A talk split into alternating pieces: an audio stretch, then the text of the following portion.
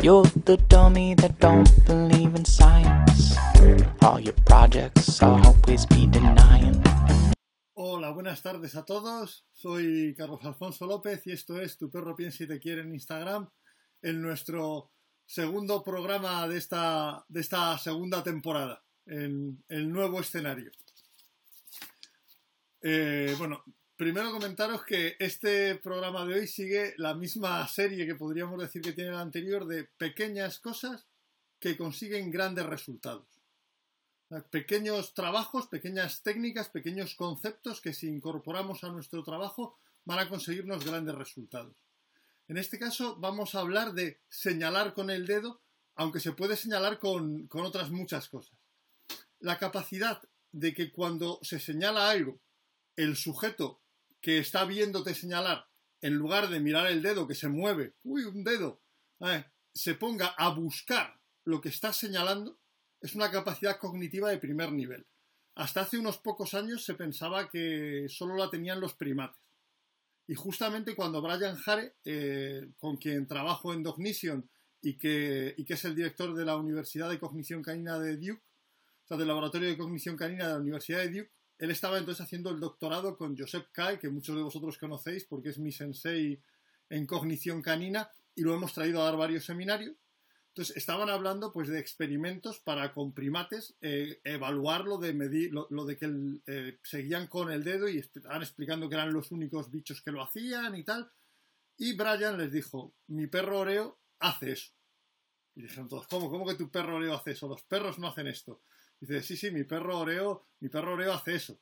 Oreo, que es el labrador de Brian, eh, cuando le tiraba un juguete al mar, el perro pues no veía el juguete, porque claro, imagínate, le tirabas el juguete al mar o al lago, pues no lo veía. Pero Brian, que estaba más alto, sí. Entonces le indicaba, está por ahí o está por ahí, solamente señalando. El perro miraba hacia donde señalaba y tomaba esa dirección para finalmente encontrar el juguete.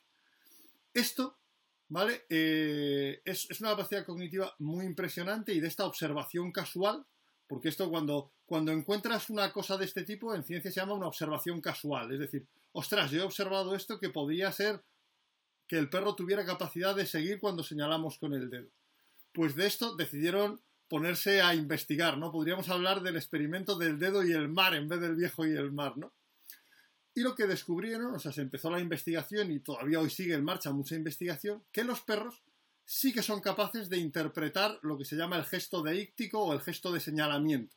O sea, cuando una persona señala con el dedo, con la mirada o incluso con el pie, los perros son capaces de, de buscar lo que estás señalando y de prestar atención a lo que estás señalando. O sea, lo que decíamos en la promoción, cuando, cuando alguien señala con el dedo, el tonto mira al dedo y el labrador encuentra su juguete, porque es capaz de entender lo que le están señalando de forma natural, tiene esa capacidad innata de forma natural. Bueno, esto es muy impresionante y a los científicos de ciencia cognitiva les pareció un gran descubrimiento. Pero una cosa que a mí me parece tan importante como esto es que cuando estaban experimentando para comprobar que los perros hacían esto, se comprobó que cuando hacían un experimento en el que le ponían varios cubiletes boca abajo a un perro, ¿vale? En el que el perro podía elegir solo uno y comer el contenido de ese uno. Solamente tenía una oportunidad. Bueno, pues cuando hacían ese experimento, si el perro veía que en un cubilete ponían comida, pero su tutor, su persona de confianza señalaba a otro, elegían antes el que señalaba a su tutor en una gran cantidad de casos frente a aquel en el que habían, puesto colocar, habían visto colocar comida. Y esto, este nivel de confianza, o sea, ya eh, lo, he citado, he tenido que citar a Chico Marx en, la promoción de este programa, porque es bien cierto que esa famosa pregunta que, hace Chico Marx en, una película de los hermanos Marx ¿a quién va a creer usted? ¿A mí o a sus propios ojos? Bueno, pues los perros me creen a mí, no creen a sus propios ojos, confían más en nosotros. Y ese nivel de confianza unido a que podamos señalar es lo que hace que la conducta de señalamiento se pueda convertir en un aliado impresionante para solucionar un montón de problemas de comportamiento. ¿Para qué nos puede servir? Bueno, ¿habéis visto en las películas ese viejo truco en el que de repente llega alguien al guardián y le dice, mira para allá, mira, y mientras tanto pasan 32 por detrás porque no los está viendo? Bueno, pues esto en, pequeña escala es lo que podemos lograr con, la conducta de señalamiento. Eh, cosas que vamos a poder. Primero, que el perro no perciba que va a aparecer algo que puede ser problemático para él. Por ejemplo, podemos estar por la calle, va a aparecer otro perro, podemos señalarle para que vea otra cosa y el otro perro pase como el enemigo por detrás, mientras que está explorando donde le hemos señalado que, oye, si el perro va a pasar por aquí, yo te señalo por aquí. Podemos hacerlo, ¿sabes? Eh, pues pues podemos hacerlo también para ayudar al perro, y esto es muy importante, para cambiar el foco de atención cuando ya se ha conectado con algo que le genera una respuesta emocional negativa. Los perros tienen mucha dificultad para desenfocarse cuando están interesados en algo. O sea, cuando al perro le, gusta algo, cuando al perro, ¿sabes?, le, le gusta o, le preocupa algo, le es muy difícil desconectarse de eso, incluso aunque lo desee. Entonces, si cuando el perro está conectado con algo que le enfada un poco, todavía no ha roto del todo a lo mejor la, eh, la conducta emocional, pero ve a otro perro lejos, ay, me quedo inquieto, ve, ve, ve una persona, alguna cosa que le, que le preocupe, si en ese momento le señalamos hacia otro sitio, el perro agradece, ah, qué bien, me puedo desconectar. Le estamos ayudando, le estamos dando andamiaje social para desconectarse. Ayudar al perro a desconectarse no es una cosa menor. Eso es como cuando estás en una conversación que no sabes cómo reconducir y llega alguien y afortunadamente cambia de tema, que dices, te besaría en la boca. Bueno, pues el perro igualmente nos está agradecido por el hecho de que le saquemos, ¿sabes?, de, de esa situación emocionalmente comprometida. Entonces, señalando hacia otro sitio, el perro puede desviar su foco de atención de forma muy normalizada. Es una forma, ¿sabes?, por así decirlo, de facilitar, ¿sabes?, esas conductas de desplazamiento que a veces tienen los perros cuando no quieren atender a algo y en este caso algo que les puede generar miedo, eh, agresión, inquietud, ¿sabes? Eh, estrés, o sea, con las señalamos hacia otro sitio y el perro dice, vale, pues menos mal que hemos cambiado de tema. Como ya digo, cuando llega alguien a la conversación y de repente le, le, a la conversación y nos rescata de una conversación incómoda. También tenemos relajar al perro, ¿sabes? Cuando después de una situación que se ha alterado. Pues yo ahora, por ejemplo, he estado yendo al veterinario con bicho y lo que hago es que cuando salimos, que está todavía un poco inquieta de que la hayan estado tocando y tal, le señalo para que, para que vea cosas interesantes y se desconecta muy rápidamente, se desconecta muy rápidamente de esa emoción que tenía. O sea, como nos pasa a nosotros, ponerte a hacer otra cosa, entonces cuando nosotros le damos un punto de atención, le decimos, ahí debe haber algo interesante. El perro también se recupera mejor de un estado emocional por algo que le haya afectado. También, por supuesto, ¿sabes? Nos permite relajar al perro en un entorno que le pone nervioso.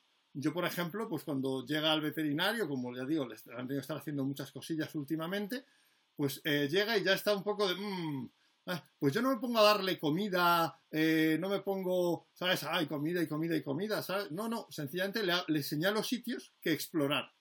Le señalo, ah, mira, o debajo de esa silla, le señalo debajo de una silla. Y la perra va y la explora. Le señalo una pelota que hay ahí, la perra va y la coge. Le señalo diferentes cosas y el perro recupera el estado emocional Ah, y lo que conseguimos es que eh, ese entorno que le pone nervioso sea correctamente gestionado y además sin desconectarse de él, porque cuando le estás dando comida es como que sacas al perro de la situación. Ahí estamos el perro y yo, ¿sabes? Y no veo el entorno, el entorno pasa a fondo. Sin embargo, cuando le señalas diferentes lugares que, a los que atender del entorno, le conectas de forma perfectamente saludable con, con el entorno. Dice Ana Laura Blanca si junto con información verbal, yo a priori empezaría por señalar sin información verbal. Ahora vamos a ver cómo hacerlo. Al momento vemos para qué nos sirve. Y por último, una, última utilidad que es bastante importante es señalarle al perro eh, pues lugares o, sujetos o, estímulos o elementos del entorno a los que por sí mismo no se acercaría y no exploraría. Por ejemplo, pues a mí me ha estado visitando este fin de semana mi amigo Miquel Pino de, de un centro de adiestramiento y residencia en Euskadi, y ha venido con su niño de dos meses X. Entonces, Bicho no estaba muy por explorarle al principio, entonces le señalabas y ya, ah, miraba y lo exploraba. Ah, mira, un niño, qué curioso. entonces, también nos permite que el perro empiece a explorar esas cosas que, que normalmente no exploraría. Por ejemplo, un túnel, ¿sabes? Que normalmente muchos perros, los túneles, por ejemplo, de agility, pues no se plantean acercarse porque inicialmente, porque, bueno, pues se lo señalas y los perros dicen, voy a explorar esto, voy a explorar esto que parece bastante, bastante curioso. Bien, eso sí, ¿cómo preparamos y entrenamos esto y lo consolidamos y tal? Porque los perros como especie tienen la capacidad de seguir el señalamiento con el dedo, pero cada perro pues la tiene más potente, menos potente y toda se puede y siempre se puede potenciar. ¿Vale? O sea, podemos potenciar lo de señalar con el dedo, pero ojo, que según como entrenemos también podemos despotenciarlo. ¿Vale? O sea, según como entrenemos podemos hacer que el perro tenga menos interés por lo que le señalamos. Por ejemplo, una cosa que no tenéis que hacer nunca, y vamos a empezar por lo que no hay que hacer para que esto nos sirva para un montón de cosas, es eh, tiro comida y señalo, o, hay comida en el suelo y siempre señalo y busca, eh, busca, porque eso, sí, sí, el perro en cuanto diga busca o en cuanto señale va a ir corriendo al suelo, pero estamos cambiando el, el señalamiento, que es una acción, es una capacidad cognitiva general, es decir, cuando señalas, tú muchas veces, si alguien de tu dice, mira allí, tú no sabes lo que vas a ver, si lo convertimos en una señal de busca comida en el suelo o de eh, una señal asociada a una conducta concreta, nos cargamos las ventajas del señalamiento, porque eso no le va a interesar tanto al perro en otras circunstancias. O sea, el señalamiento es, aparece algo de interés, algo que puede ser de, ¿sabes?, de, amplio, de amplio espectro. Comenta más que amigos educadora canina en estos ejemplos que pongo, si no ve el estímulo, no hay gestión emocional, a diferencia de cuando lo ve y le propones una alternativa. Bien, recuerda que hemos dicho que esa es solo una de ellas. Y en algunos casos te interesa superar la situación. O sea, en algunos casos es cielos, me he encontrado en la calle con otro perro y ahora no puedo ponerme a trabajar. El otro perro no me va a dar juego para trabajar y me permite solventar ese evento sin que se active una conducta problemática. ¿Vale? Pero también cuando también es una herramienta de gestión emocional canina. Cuando el perro ha visto a alguien, se está controlando un poco, pero me cuesta, señalas y le das la salida a toda esa emocionalidad. Le ayudas a uh, sacarla y disiparla. ¿Vale? Por lo tanto, también nos sirve como herramienta de gestión emocional canina. Pero ¿cómo tenemos que desarrollarlo? ¿Cómo potenciarlo? Pues ya digo, lo peor que podemos hacer es convertirlo en, una señal de adiestramiento. Que hagas así el perro, uy, habrá comida en el suelo. Uy, eh, eh, esto es para que busque comida. Tenemos que trabajar de forma que el perro se encuentre una gran variedad de cosas cuando le vamos señalando. Es decir, tenemos que durante el paseo, en nuestra convivencia, se me cae una amiguita de pan, se la señalo, que eso lo hacemos todos. A que, a que muchos de vuestros perros cuando se os cae comida le, señalas, le señalas al suelo y, se va a buscar. Bueno, pues también, un día llego con barro, o sea, he pisado una caca, pues le señalo el zapato para que lo olfatee.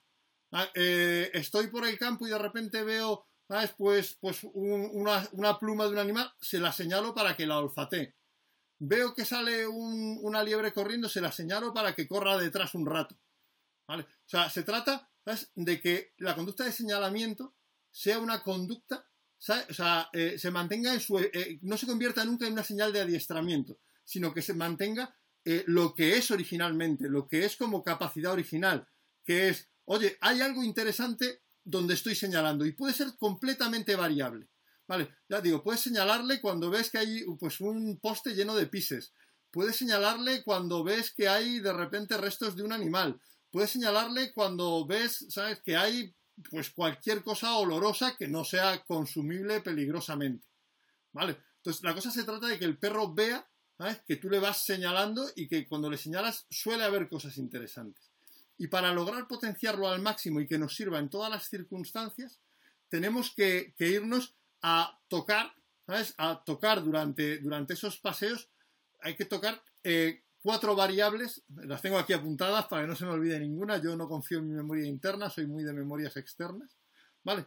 Lo primero, eh, el sentido que se activa con, con, lo, con lo que va a encontrar. De forma natural, muchas veces parece que el señalar va asociado al olfato, ¿no? Que te señalo ahí, tú olfateas si hay un olor y tal, pero puede estar asociado a la vista. Yo puedo señalarle cuando aparece una persona o un perro conocido, señalarle y que vea, ah, va, si es mi amiguito Pepe, ¿vale? Señalarle, ahí va, si es mi amigo Javier. O sea, podemos hacerlo con la vista. Yo, por ejemplo, lo hago mucho. Yo en, en, nuestro centro tenemos varios contenedores metálicos y yo tengo que, que, me, que me consiguió eh, me consiguió, ¿sabes? Eh, ¿sabes? Lorenzo de Working Dog Scofos Equipment, unas pelotas magnéticas que tienen dentro un imancito, son blandas, las puede morder, pero tienen un imán. Entonces yo a lo mejor la pongo, ¿sabes? En, en, en, uno, en algún lugar en los contenedores y a distancia le señalo dónde está. Y la perra lo hace por la vista. O sea, de repente mira, ¡ay, va, que hay una pelota! Se trata de darle una variedad de estimulación sensorial. Hasta he estado probando esta mañana con la caja de ruido blanco ponerla escondida con un ruido concreto y, que la, y, señalarle dónde está sonando. Porque como no, no, no es muy enfocada, le cuesta un poco encontrarla. Entonces, la cosa es, primero, variedad de sentidos. O sea, que el perro no le esté señalando solamente eh, cosas para olfatear. Es lo más fácil, es lo más natural, porque durante tu paseo te vas a encontrar con eso. Pero tú puedes prepararte paseos en los que hayas dejado antes una pelota, en los que eh, haya una persona conocida, o sea, tú puedes preparártelo para que todo esto funcione eh, y le vaya señalando cosas interesantes. Lo segundo es la distancia. Necesitamos que el perro eh, sea capaz de desconectarse cuando señala las cosas que están muy cerca, porque cuando es algo que está muy cerca, cuando yo estoy con mi perro de, la correa, pasa a otro perro que no quiero que se encuentre porque para ese, ese criterio es demasiado alto para superarlo, o, lo ha visto, se ha gestionado, pero necesita un poco de ayuda para recuperarse emocionalmente, señalarle el suelo al lado mío es perfecto. El perro lo mira, me pongo ahí y me desconecto. Esto es muy útil, que le podamos señalar algo que está al lado. Pero también es conveniente señalarle algo a distancia. Por ejemplo, yo cuando paseo por el campo, si en el camino pues veo que va a pasar un coche o unas bicicletas, le señalo un árbol para que se vaya a explorarlo que está alejado. Y así consigo que se vaya a distancia. Pregunta y, y ¿sabes? Entiendo solo se puede usar este recurso si hay algo interesante para el perro, ¿no? ¿Sabes? Si quieres usarlo para salir la situación, pero si no hay nada interesante, ¿no es contraproducente? No. Esa es una buena pregunta y vamos, esa es el siguiente, eh, la siguiente variable que tenemos que tomar en cuenta. Hay que ver, ¿sabes? el nivel de dificultad de encontrar y que a veces no debe encontrar. Es decir, a veces le tenemos que mandar a buscar la proverbial aguja en el pajar. Es decir, a lo mejor a veces le tenemos que mandar eh, a buscar en un sitio tan grande como un pajar y lo único que haya de interesante es algo tan pequeño como un grano de pienso. Y a veces le debemos mandar a, a, señalarle algo donde no haya nada interesante, para que vea que esto no es infalible, ¿sabes? para que se mantenga eficaz el mayor rango aún. ¿Qué porcentaje, por cierto, ya que lo habéis, ya que habéis, estáis interactuando de nuevo, pues qué porcentaje creéis que es el máximo que debemos ofrecerle de lugares en los que no encuentre nada? en los que le señalemos y no haya nada interesante. ¿Cuál es el porcentaje perfecto? ¿Ah? A ver si mientras que vamos comentando me decís cuál es el porcentaje perfecto que va a hacer que el perro siga buscando, que va a mantenerle, eh, que va a potenciar su capacidad de seguir nuestra, nuestra conducta de señalar con el dedo. ¿Ah? Y además, ¿sabes? Mm, va a garantizarnos que, como comentaba Ivie Bowie, ¿sabes? Pues eh, que el perro, el no encontrar algo, no le va a afectar en absoluto para seguir siendo funcional esa conducta de señalar. A ver si me. Bueno, Capiev, no, el 50% dice Nuti Queen de Luperca, no, Capiev, que, juega un poco con ventaja, hay que decirlo, Eva, yo no quiero entrar en cosas, eh, el 20%, efectivamente. Con que encuentre el 80% de las ocasiones que le enviamos a buscar, la cosa va perfecta. ¿Sabes? 80-20, 20, perfecto. Ana Laura se va al 30 y dando, no, el 20% de, de sitios que le señalamos que no son interesantes está muy bien. Si alguien nos recomienda 10 series y 8 son buenas, nosotros seguiremos confiando en su criterio. ¿Vale? O sea, el porcentaje de 80-20 es un porcentaje que ayuda a mantener el interés y a promover el interés por seguir la conducta de señalamiento. Esto es muy importante. Bien, Mm, a partir de aquí, cuando lo tengamos montado y potenciado, lo que hay que hacer es sencillamente pues usarlo, usarlo.